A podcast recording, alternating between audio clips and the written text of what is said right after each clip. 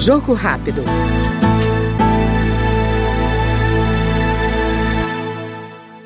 O deputado Arlindo Quinalha, do PP de São Paulo, é o novo vice-presidente da representação brasileira no Parlasul, o parlamento do Mercosul, que reúne representantes dos países que integram o bloco econômico.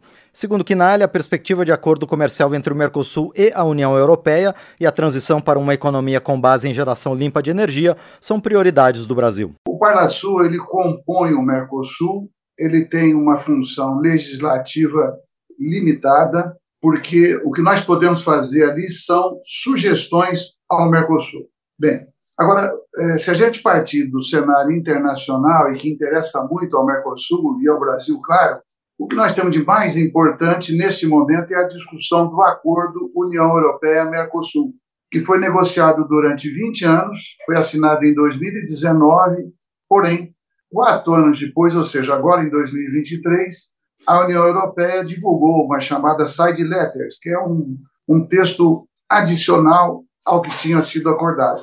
Isso trouxe problemas. É, eu propus a criação de uma comissão provisória de acompanhamento desse acordo no âmbito do Parnasul. Eu presido essa, essa comissão temporária. Portanto, na minha percepção, esse é o tema mais importante do Parnasul e até mesmo do Mercosul neste resto de ano. Nós ouvimos no Jogo Rápido o deputado Arlindo Quinalha, do PT de São Paulo. Jogo Rápido.